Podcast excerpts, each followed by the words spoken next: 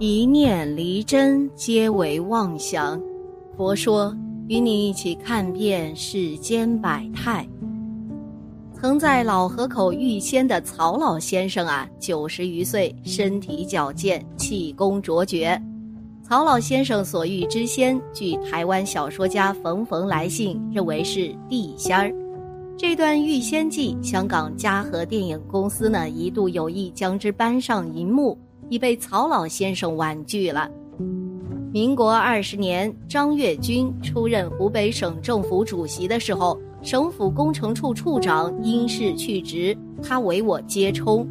我于民国二十年旧历八月初十奉到委令后，即行到职。耿继昭叙述神奇故事，耿县长向我说出了一件神奇的故事。他说。我去年接任县市不久之时啊，老河口镇商会会长陈华山曾向我报告一件怪事儿。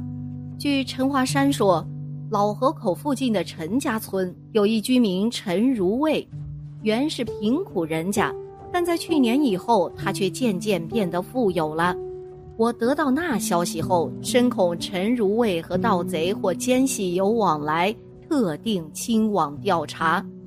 一入陈家村，陈如卫和他的母亲立刻开门接我进去。他们寻知我是商会会长，而且也是同宗，更为谦恭。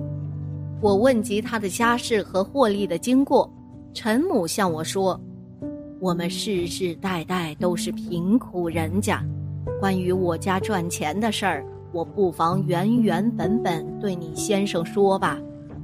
家翁是个渔人。”每天在老河口附近打鱼，有一天家翁网的一尾很大的鲤鱼，全身金黄色，双目发光。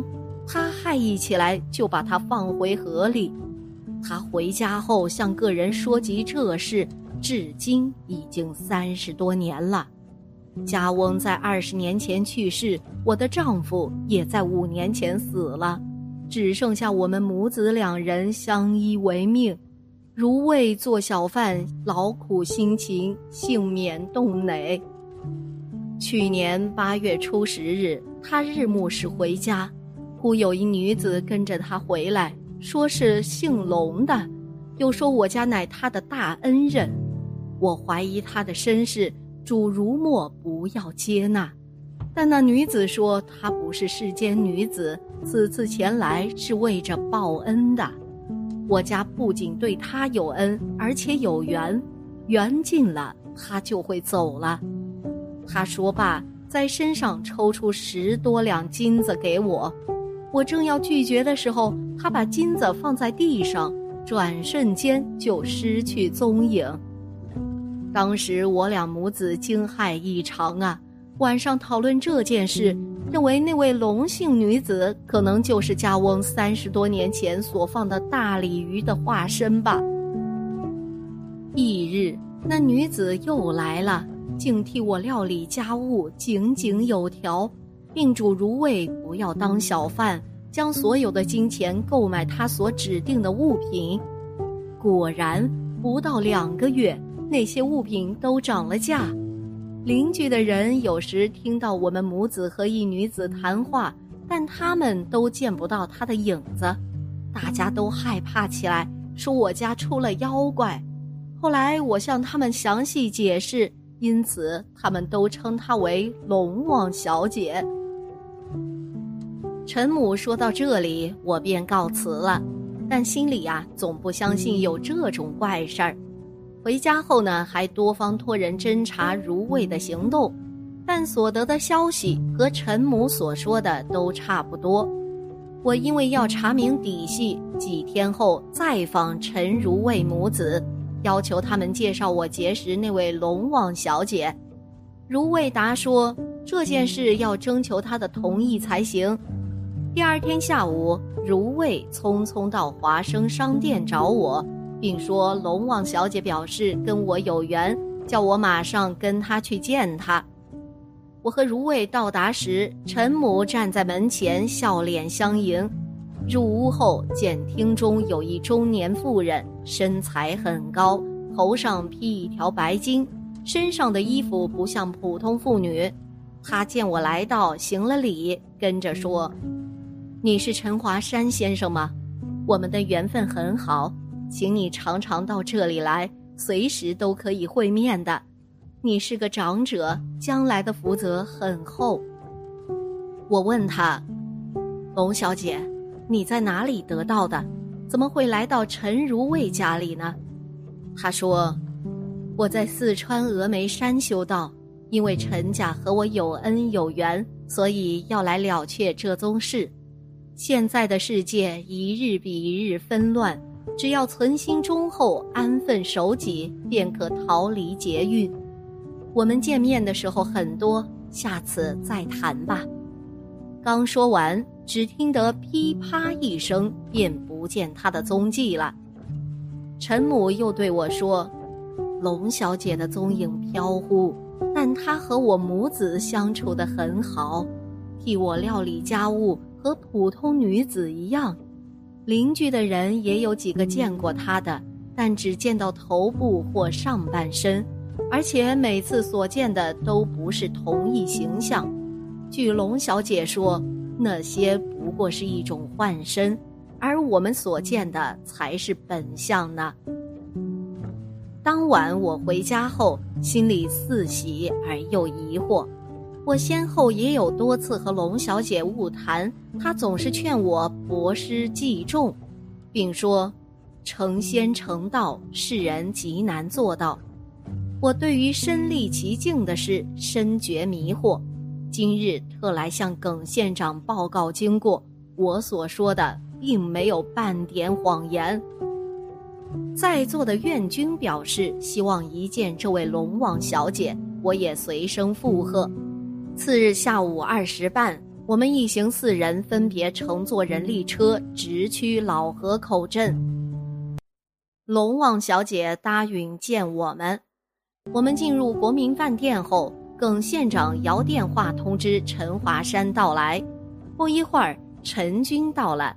请耿县长夫妇和我及院君将姓名、籍贯、年岁等用纸写好交他，便辞了我们，乘车奔往陈家村而去。到了下午六时，陈华山匆匆地跑来，对我们说：“龙王小姐约你们今晚十时会面，但她接见的只有耿太太、曹先生和苑先生。”他表示和耿县长没有缘，不能接见，这未免太扫兴了。耿县长表示在旅店等我们。下午七时，陈华山请我们到镇上一家馆子晚膳，一直谈至九时。九时一刻，陈华山的伙计带我们出发，约半小时已到达陈如蔚的门前，那伙计即辞别我们回镇了。陈家母子二人早在门前迎接我们进去。身高六尺的一个女人，我经过一个小房子门前时，这房子本来没有点灯的，忽然发出一点神异的光芒。我忙把手电筒向内一照，突然看见一个女子在房里站立，身段异常高大。我心中有点惊奇，快把电筒按熄，默念。她一定是龙王小姐了，接着便听得一阵声音说：“请你们到对面的房子稍坐，我一会儿就来。”此时由陈如蔚带我们三人到东边的小房里坐下，我们三人默坐在长椅上，不便交谈。一会儿有人进来，就是我刚才用手电筒照见的那个女子，我们一起起来向她示敬。她也回礼，坐在我们对面的小床上。只见她身长约六尺，比我们高出许多，头上披一条白纱，身上穿一件黑衣，还有一条白长裙高至胸下。这条裙很长啊，连双足都掩盖了。额前像有一道发箍，正中和左右各镶一朵白花。花的中央各有一很小镜子，类似钻石。袖子很窄，左手挂着一把木剑，长约三尺，垂在地下。右手却拿着一柄长约二尺的铁刀，刀身像有锈痕。他站立起来，先对院军说：“你是张学良的部下吗？你和日本人打仗立了不少功劳，而且心地光明，毫无思念，值得人敬佩的。你向我有什么查询呢？”愿君说：“我的前途，请仙女指示。”他说。人间所做的事以及居心的邪正，在本人身来说，以为没有人知道的，但在冥冥之中却有一种记录。你以后没有很大的进展，也没有过分的失意，还可得享天年。你继续努力好了。接着便向耿太太说：“你是耿县长的太太吗？”耿太太答应是，便向龙王小姐说。请问我有多少儿女呢？他说：“儿女是不能强求的，你自己很明白，不必问我了。”即说：“请你和苑先生到厅上去，我和曹先生谈罢就来。”要我用双手紧握刀背，于是耿太太和愿君辞出，龙王小姐开始和我谈话。她说。你的根基很好，是一位正直无私的人，将来有和我再见的机会。说罢，他行前两步再说：“你站起来，把双手紧握着我这铁刀的刀背吧。”他把右手的铁刀横竖，刀口向深，这刀约有二寸多阔。于是我遵命，双手食指紧执着刀背。他却拖着我慢慢的后退，一直退出房门。那时我觉得有一股热力从刀背传到手指，再流入两臂而达心窝。片刻间，脑部和两足而至全身，都像充满热流。当时颇为惶骇，但不敢作声。他这么拖着我背行，进入对门的小房里。这就是刚才我用小电筒照见他的地方，房里没有灯，可是像有一种灵光，可以看见一切品物。他嘱我放开双手，相对的坐在两张木椅上，我从容寻及许多有关时事的问题，他一一答复，但有几项他不允作答，并说。那些世界的事和你没有关系，是属天机，不能泄密。当时我充满了喜悦的心情，不再想出其他问题。于是他把铁刀又横竖胸前，再嘱我紧直刀背，退回对面原来的房里，对我说：“你先到客厅去，一会儿我也来了。”时间已到。回山去也。我初到厅中时，陈华山夫妇已到来了。不到五分钟，他出来了，但手上没有东西。刚才所持的木剑和长刀，不知是否留在小房中。他出来时，大家都起立。他打礼后，站在大椅子前。陈母倒一杯茶送给他，他一喝而尽，即把杯子交还陈妈。并对我们说：“我和各位有缘，所以今天能够在这里会面。现在时间已到，我要回山去了。”说毕，只听得一声噼啪的音响，就不见了他的踪影。陈母说：“龙小姐回山了。她每次离开时都有这种声音的。”此时已是晚间十一点钟。我们向陈家母子告别，半小时后行抵老河口镇，陈华山夫妇回家，我主司机开车送耿县长夫妇回县府，我和院军呢也各自回房就寝了。翌日起身有异样感觉，次日早上起来盥洗后，我觉得遍体舒适，脑子灵活。行了几步，像身轻似燕，毫不费力，比较昨日判若两人。我蓦地想起昨宵龙王小姐嘱我握着她的刀背行走的事。我以前曾听说过，凡道力高深的人，可以把他的气功在几分钟内传给别人。想到这里，我心灵上万分欣慰。所谓仙女三个疑点：是年农历九月初一日，我回到武昌鄂省府工程处办事。据料不久之后，获知原来苑参议从老河口回到武汉后，曾大谈老河口遇仙的经过，说得有声有色。他并认为所谓仙有三个疑点。一，可能是人为的妖术；二，妖怪；三，狐仙，有以后两点成分较高，因此这项奇闻不胫而走，两三日内便传武汉三镇。龙王小姐预言奇艳。翌日，我到省政府夜见张群，报告此次出差视察经过。张主席问我。听说你和苑参议在老河口曾见到一位仙女，究竟有没有这回事儿啊？我当时暗存，张群主席是我的上司，也是副职，事不宜守密，乃将在老河口陈家村的所闻所见详述一遍。张主席说：“你的见解不错，应付很得体，你在我面前断不会说谎。”我以前曾看过《搜神记》和《猎仙传》那类书籍，以为是一种道听途说和惊世惑俗的著作。现在听你所述说的，却令我有点迷惑呀。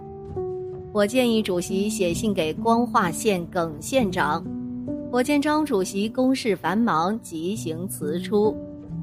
一直到民国二十四年（一九三五年）元旦。龙女现身台湾报恩，表示张主席在三个月内会调充外交部长。张主席说：“这件事我是和你私人谈话，断不可对旁人说及，否则外人知道会说我不问苍生问鬼神了。至于我将来是否调外交部长，我本人固不知道，连国府主席恐也不会知道。”只有孤望听之。我辞别张主席，回到家里，心中忐忑不安。难道龙旺小姐真的能知过去未来吗？以后我每日一时到工程处办公，静观政局的变化。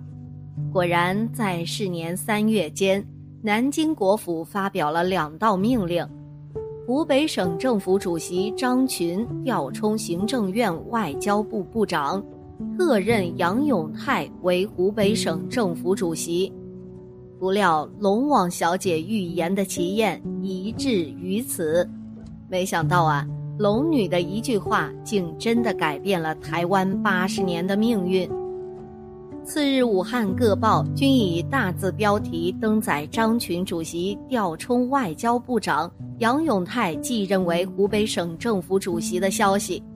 我想自己在职不过数月，毫无建树，于是便写好一纸辞职呈文，以便面请张主席批准。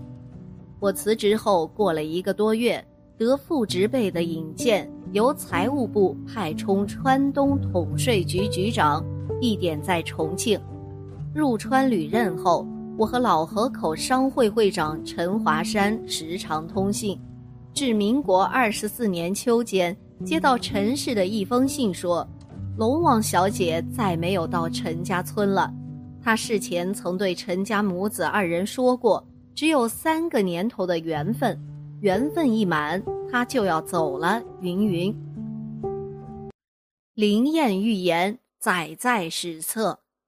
本文呢是我数十年前所亲历的经过，没有半句虚言。这种玄虚的事儿虽然难以令人置信，但当年深悉其中事实的人有张群、岳军先生、耿继昭县长夫妇，还有苑崇古参议、老河口商会会长陈华山氏等。其中有以张岳军先生。是本文奇艳的预言的人物，他是民国元老，又是我的父侄。若非真有其事，我安敢信口雌黄，伪造事实呢？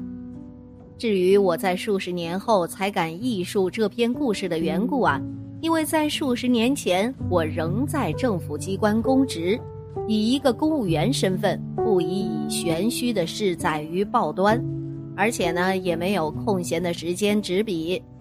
现在呀，年逾八旬，退休已久，深恐这项灵异的事淹没不彰，因此笔录起来以供社会人士参研。